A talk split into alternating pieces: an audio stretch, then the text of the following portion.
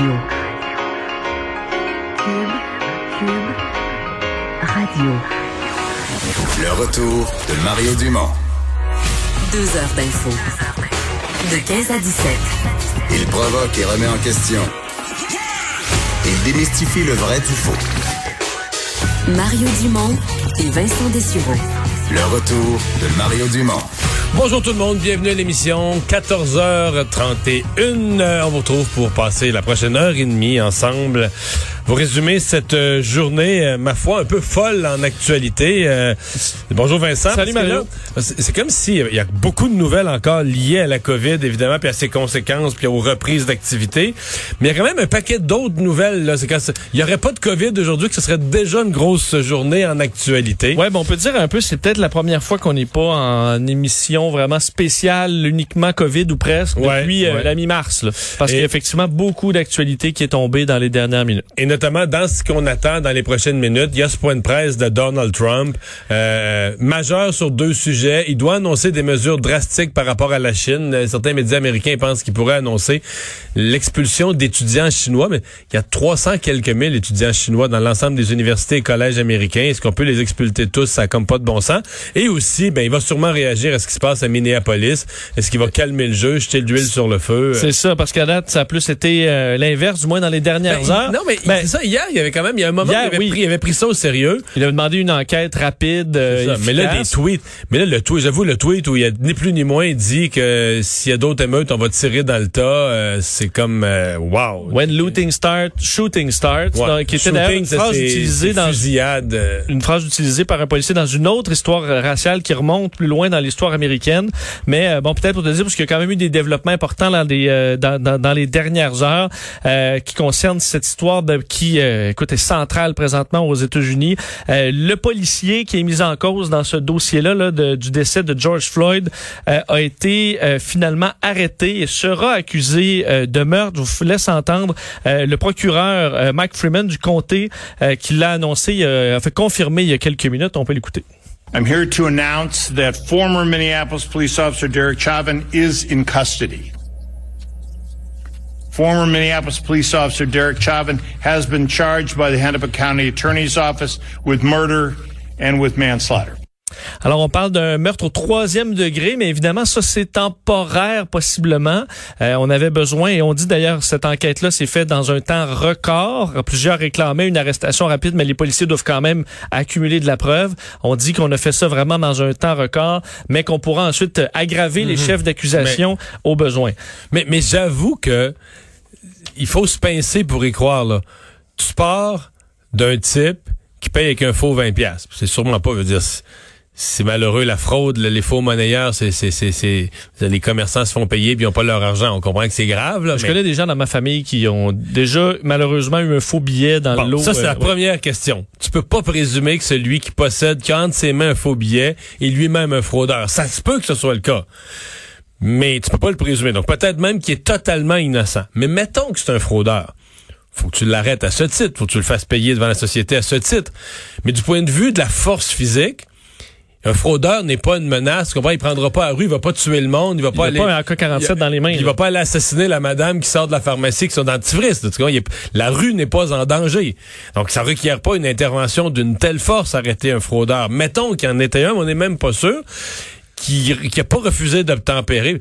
Mais là, tu dis, OK, t'as un- t'as une ville, un État, et là, ça pourrait, ça pourrait se répercuter sur d'autres villes. Tu sais, t'es à feu et à sang, des saccages.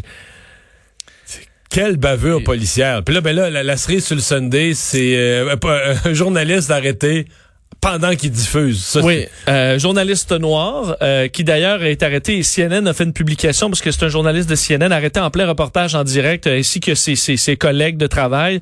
Euh, donc euh, tôt ce matin alors qu'on couvrait la, la, la, évidemment la scène là après un peu après les euh, les les, euh, les manifestations. Puis encore là, tu dis, ils sont fous. Le type, il leur dit, garde, dites-nous où aller, dites-nous où aller se placer, on va aller se placer. Et d'ailleurs, la police d'État a dit, ah, on pouvait pas savoir, fallait l'arrêter pour vérifier si c'était un journaliste. Écoute, il y a un micro micro les mains face à une caméra. Il y a un camion CNN et diffuse en direct. C'est assez clair. Les- Pour avoir couvert des manifestations, beaucoup, les journalistes, on se fait rarement écœurer. J'ai déjà été poussé là, par des boucliers, mais dès que tu montes une passe média, euh, les, les policiers, généralement, te, te, te laissent Ben, à la limite, tranquille. ils vont te pousser, ils vont te dire, regarde, tu peux pas rester là, va-t'en à gauche, va-t'en à droite, va-t'en en avant, va-t'en en arrière, mais On t'arrête On pas. t'arrête pas. Euh, D'ailleurs, ils ont été, euh, toute l'équipe, relâchée sans accusation là, par après. non, CNN, l'image live, l'image en direct, t'imagines-tu le, le qu'on a le gardé, ridicule. ils ont d'ailleurs bien placé la caméra pour qu'on continue quand même de voir un peu la scène. D'ailleurs, CNN a tweeté plus, euh, plus tard dans la journée que leur journaliste et qui couvrait la manifestation était arrêté, mais que euh, le policier, le derrière, tout ça, lui ne l'était pas.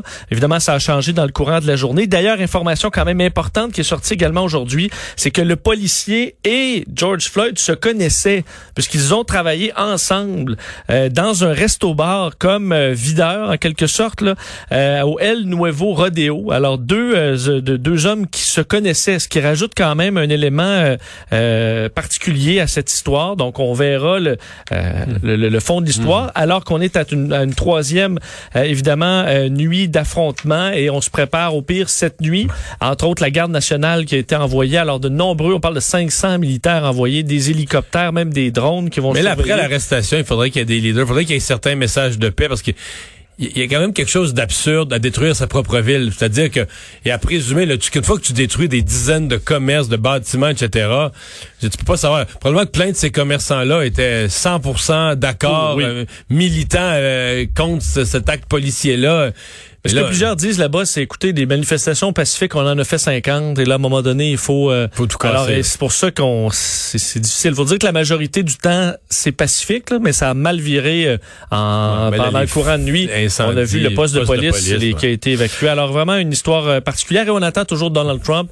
Euh, et quel, ce qu'il en rajoutera, on sait que sur son tweet là, qui invitait à tirer sur les, euh, ou du moins qui sous-entendait que les, tirs allaient commencer avec le pillage, euh, Twitter l'a signalé comme étant euh, l'apologie de la violence et ça a amené Donald Trump à se faire une série de tweets anti-Twitter aujourd'hui. Alors une situation un peu particulière. là. Euh, bon, revenons aux nouvelles de la COVID. Donc, le bilan au Québec, euh, tout est encore, en tout cas, au niveau hospitalisation, tout est encore un peu à la baisse. Pas vite, mais bon, quand même. Ben pas vite, peut-être à l'exception des hospitalisations aujourd'hui qui baissent quand même d'un coup. Ouais. là. moins 66 hospitalisations, donc on est à 1265 et ça c'est une c'est tendance. c'est presque 300 de moins depuis dimanche passé, je pense. hein. Oui, euh, un- un- une tendance qui est vraiment qui, qui est soutenue là, de baisse des hospitalisations. 530 cas confirmés aujourd'hui. Alors ça aussi, c'est en baisse. Euh, par contre, toujours un, une- un taux de décès assez élevé avec 61 nouveaux décès, 6 personnes de moins aux soins intensifs. C'est le bilan qu'on a aujourd'hui. Également, Les soins intensifs, par contre, j'avoue que on a déjà parlé de ça ensemble, mais je serais vraiment très curieux d'avoir le flot. C'est-à-dire, quand on nous dit aux soins intensifs, moins 6, puis on nous dit, mettons, hier, il y avait 182, aujourd'hui, il y a 176 dans le total des soins intensifs au Québec, ça fait moins 6. Mais dire, est-ce qu'il y en a, mettons, là, sur les 182 d'hier, il y en a 16 qui sont morts, euh, 10 nouveaux qui sont entrés, tu vois, Qu- quel est le flot des gens, des gens qui sortent guéris, des gens qui sortent décédés, des soins intensifs, combien rentrent? Parce que maintenant, on sait plus, là, parce que euh, je suis quand même impressionné euh, de les gens qui commencent à entrer en détresse respiratoire, là. Mais il y en a qui restent aux soins intensifs, ça n'a pas de bon sens comment Ouais, ils restent des longtemps. semaines, là. Des semaines, des trois. En fait, il y en a. J'ai vu des cas qui étaient restés quatre semaines aux soins intensifs rétablis. Puis il y en a un des décès, c'est un préposé, je pense que c'est un préposé aux bénéficiaires qui est, qui est décédé, il était aux soins intensifs depuis près de cinq semaines. Donc il était intubé aux soins intensifs depuis cinq semaines quand ils l'ont ils l'ont perdu là. Donc euh, des, des gens aux soins donc on sait plus trop aux soins intensifs, des gens qui sont là très longtemps, qui décèdent, qui guérit. Combien de nouveaux entrent aux soins intensifs? Je serais quand même curieux d'avoir ces, ces Euh, données-là. Peut-être juste te dire sur la côte nord, euh, premier cas de la COVID dans un CHSLD, euh, malheureusement, ce qu'a appris TVA Nouvelle aujourd'hui, un employé qui travaille à cette île, euh, le 6 de la côte nord, qui n'a pas précisé euh, s'il travaillait à la résistance Gustave Gaudreau ou à la résistance Urgel Pelletier. Il y en a deux. Alors, une cellule de crise, on gère ça, mais une nouvelle inquiétante pour la région de la Mais côte nord. puisqu'on parle d'un cas, il y a une province qui avait plus de cas, qui avait zéro cas, zéro décès depuis des jours et des jours. Le Nouveau-Brunswick. Nouveau-Brunswick et qui s'en vantaient, qui s'en faisaient une fierté. Euh, mais là, eux autres, c'est tout un, toute une explosion de cas à cause, c'est bizarre, à cause d'un docteur. Oui, et ça montre quand même les dangers de les, des événements comme ça de super euh, contagion, de multiplication. Un médecin qui a exposé au moins 150 personnes à la COVID-19 dans la région de Campbellton au Nouveau-Brunswick. Euh, il a été suspendu de ses fonctions. C'est ce que le président directeur général du réseau de la santé Vitalité, le réseau qui s'occupe des services en français, a confirmé aujourd'hui. Lui qui a contracté le virus au Québec, mais qui a continué d'offrir des soins au Nouveau-Brunswick sans suivre de période de quarantaine. alors on dit que parmi les 150 personnes, 50 sont des travailleurs de l'hôpital de la région. Alors évidemment, on fait des tests une de centaine d'autres dans la communauté. Ouais. Exactement. Alors une nouvelle particulière qui montre quand même que euh, quand tu es dans le personnel de la santé, tu dois encore plus respecter euh, les, ouais. les, les, les, règles mais, ben, ce qui est à voir, c'est que danger de ces éclosions-là, c'est que là, ces 150-là, combien d'entre eux, euh, t'es dans une province où plus personne n'a peur de la maladie, il y a plus de cas ou à peu près plus de cas.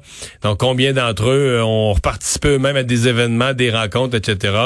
Euh, c'est le risque de redéclencher une nouvelle euh, propagation. Euh, Monsieur Legault, qui est dans sa propre région aujourd'hui et qu'il représente à titre de député, la Nodière. Oui, d'ailleurs, il y aura un point de presse à 15 heures, parce qu'aujourd'hui, il n'y avait pas de point de presse à 13 heures normalement avec avec tout le monde. C'était c'était annulé ou ben, pas annulé, mais il n'y en avait pas aujourd'hui. C'est on, on, se tournait davantage vers la région de la Nodière, alors que euh, à la fois Monsieur Legault et Madame McCann, la ministre de la Santé, étaient en visite. C'est quand même la quatrième région la plus touchée, là, quand même une zone chaude euh, du euh, Québec avec Joliette. C'est 3900 cas en, dans la Nodière, 182 décès euh, en date d'aujourd'hui. Donc après Montréal, Laval et la Montérégie. Alors on donnera des détails sur la gestion là, plus locale euh, de cette de, de, de, des éclosions dans le secteur de la Nodière tantôt. Il y aura assurément des réactions et des questions posées à François Legault sur... Euh, Mais sur l'attaque de la, de la directrice de la santé publique de, de Montréal quand même, qui a attaqué le gouvernement sur plusieurs fronts. Là. Que la crise a été gérée à Québec alors qu'ils auraient dû la gérer à partir de Montréal. Euh, Qu'en santé publique, euh, Gaétan Barrette avait coupé les libéraux avant, mais que la CAQ a continué à couper. Euh, bon, elle attaque le docteur Arruda. Lui aussi, là, il aurait dû participer à gérer la crise à Montréal. Docteur Arruda renvoie ça à François Legault en disant, mais là, le gouvernement était à Québec. Euh, embarrassant, je trouve, pour M. Legault, là, tout ça. Là. Effectivement, c'est pour ça que ce serait intéressant de voir sa réaction euh, donc à cette, cette entrevue de docteur Mylène Drouin euh, à la presse aujourd'hui où elle bon explique que la métropole ayant été frappée de plein fouet, là, étant centrale dans toute cette crise, euh, on aurait dû gérer la crise probablement à partir de Montréal plutôt que Québec, mais contentement aussi sur euh, les compressions budgétaires. Elle en avait déjà fait part dans un point de presse alors que François Legault était juste à côté euh, des ressources financières qui avaient été coupées de l'ordre de 30 et également le l'organigramme. Puis on en avait quand même parlé là à quel point c'est complexe le système de la santé, les CIS, les CIUS, c'est le fait que la direction régionale de santé publique n'a pas l'autorité nécessaire pour pouvoir agir rapidement sur euh, des euh, les, les des établissements de santé. Euh, Monsieur Arruda a été questionné là-dessus alors qu'il faisait une annonce concernant autre chose cet après-midi et, on sentait quand même un certain malaise. Là. Lui, il explique que les coupables, les raisons, on, évidemment, on, on aura tout un temps pour analyser tout ça. Qu'effectivement, Dr Drouin lui avait demandé qu'on devrait se voir un petit peu plus physiquement, là, donc Hmm. euh, à Montréal, mais que la crise était quand même gérée de Québec euh, et qu'on fait ce qu'on peut, que c'était du jamais vu. Alors, euh, Le docteur ça. a dit que ça ne dérangeait pas, c'était correct qu'elle s'exprime, mais dans une réponse de 9 minutes à peu près. Euh, oui, c'est pour ça que je ne fais pas entendre un mais c'est dur de saisir un bout là bien précis C'est une que des réponses les plus longues. On leur Donc, on sent le la, longue- la longueur de la réponse traduit le malaise, plus que n'importe quel élément de contenu. Là. Tout à fait. Ouais. Alors, euh, on verra si M. Legault aura une réponse plus euh, synthétisée tantôt. À Ottawa, chose étonnante, il y a M. Trudeau qui a annoncé de l'argent. Ouais, oui, oui, Mario, il a annoncé quelques millions aujourd'hui quand même. Moins d'un milliard. Euh, oui, écoute, Mais 600 c'est vendredi, hein? c'est vendredi, 650 millions quand même. Les deux tiers d'un milliard. Je me souviens que la dernière fois qu'il avait annoncé ça en bas d'un milliard, mais il en, il en restait comme un autre 40 à annoncer après, qui était la subvention salariale qui était extensionnée. Mais oui, euh, M. Trudeau qui annonce 650 millions de dollars pour les communautés autochtones, particulièrement dans les soins de santé, donc un 285 millions. Euh, je vous laisse l'entendre sur où ira cet argent pour les soins de santé. C'est de l'argent qui va permettre d'augmenter le nombre d'infirmières dans les communautés des Premières Nations et d'acheter du matériel spécialisé. Les fonds seront aussi utilisés pour appuyer le travail qu'on accomplit avec les communautés des Premières Nations, des Inuits et des Métis pour trouver des solutions à long terme axées sur la- les communautés en matière de santé. S'ajoute à ça, donc, euh, programme d'aide aux revenus pour aider C'est des, c'est des fonds que- qui avaient été disponibles, qu'il a trouvé, ça, ou ça va être emprunté, tu penses? je pense que je pense pas qu'il reste grand chose dans la caisse là. Ouais. Euh, Bon. Mais écoute, Mais tu sais, emprunter 260 milliards ou 261, là, c'est un peu ça. sur là. ton sommeil, là. Hum, effectivement, ça ça changera pas grand-chose. Euh, également, quand même, euh, on avait déjà annoncé un 10 millions pour euh, refuge euh, des abris pour femmes et enfants autochtones. Euh, on, on ajoute 85 millions de dollars. Alors, c'est fait partie de cette annonce aujourd'hui. Également, euh, retour sur euh, la réunion des premiers ministres hier, où on a parlé de plusieurs points, là, le- le- les rapports dans les forces des forces armées sur les CHSLD, euh, des programmes de détection et d'isolation du virus, et également le 10 jours de congé payé. Et là, Et là, qu'est-ce qui pourrait l'aider à débloquer? Bon. Parce que les provinces en veulent pas tellement. Ben, dit que certains premiers ministres euh, avaient euh, une inquiétude par rapport aux compagnies. Ils voulaient pas en rajouter sur le fardeau des compagnies qui en arrachent déjà. Même M. Trudeau, Mais euh, qui a de l'argent de là, ce qui pourrait payer ça, là? ben, le gouvernement fédéral va s'en charger, Mario. Alors, Ça pourrait prendre le plus gros de la facture. M. Bon. Trudeau a dit qu'il allait prendre une grande partie de la facture. Alors, il n'y a pas d'inquiétude. Papa va payer pour euh, pour tout ça. Euh, rappelle que c'est des, c'est des fonds qui sont il y a un surplus quelque part qu'on n'avait pas, qu'on n'avait pas prévu. Il n'y en a plus de fonds. Il n'y a plus de fonds non plus. Justement, il n'y a pas de fonds. Euh, les grands navires de croisière, et là, euh, bon, confirmé l'annonce euh, du ministre euh, des Transports. Alors, les, grandes, les grands navires de croisière bannis au Canada jusqu'au 31 octobre. Et sur les billets euh, de- d'avion, Beaucoup de questions. Ça a été difficile d'avoir une réponse de M. Trudeau là-dessus. Euh, ça a pris deux journalistes euh, pour... euh, Dont la deuxième qui commence sa question, en fait. Mais je repose la question de ma collègue euh, Michel parce que vous avez pas répondu tout à l'heure. Oui, et euh, c'est après que notre collègue Michel Lamarche a dit, ben, vous avez pas répondu, mais ça a pris trois fois. Puis on n'a pas eu vraiment de réponse, mais la question étant, parce que lorsqu'on pose la question à M. Trudeau, euh, pourquoi vous demandez pas qu'il y ait un remboursement aux Canadiens, il répond, ben, euh, notre priorité, ce sont les Canadiens. Mais justement, les Canadiens qui, dans certains cas, des familles qui auraient bien besoin de se faire rembourser Ouais. le billet, qui ne qui Mais, mais à un moment donné, il a quand même dit une phrase clé. Il faut tellement décoder. Il dit tellement peu de choses. Il a dit que il faut que les compagnies aériennes survivent, soient encore là après. Que là, ça, c'est la seule chose qu'on peut décoder que Ben- il, il craint que si on les forces à rembourser, il y en a qui passeront pas à travers et seront plus là après. Mais à la, je vais te faire écouter comme la troisième euh, reprise là où il a donné un petit peu plus de contenu. On lui a demandé est-ce que les Canadiens méritent pas donc de, de recevoir cet argent-là? Euh, écoutons Justin Trudeau. Non, au contraire, je comprends qu'il y, y a des, des Canadiens qui ont euh, épargné longtemps pour acheter des billets d'avion euh, qui leur sont très chers. Euh, et nous allons travailler avec l'industrie. Nous sommes en train de regarder euh, ce que d'autres compagnies aériennes font euh, à travers le monde et nous allons euh, avoir plus à dire dans les semaines à venir. Les familles qui ont acheté des billets qui leur sont très chers, Oui. mais qui, qui, qui ne veulent plus rien pour l'instant.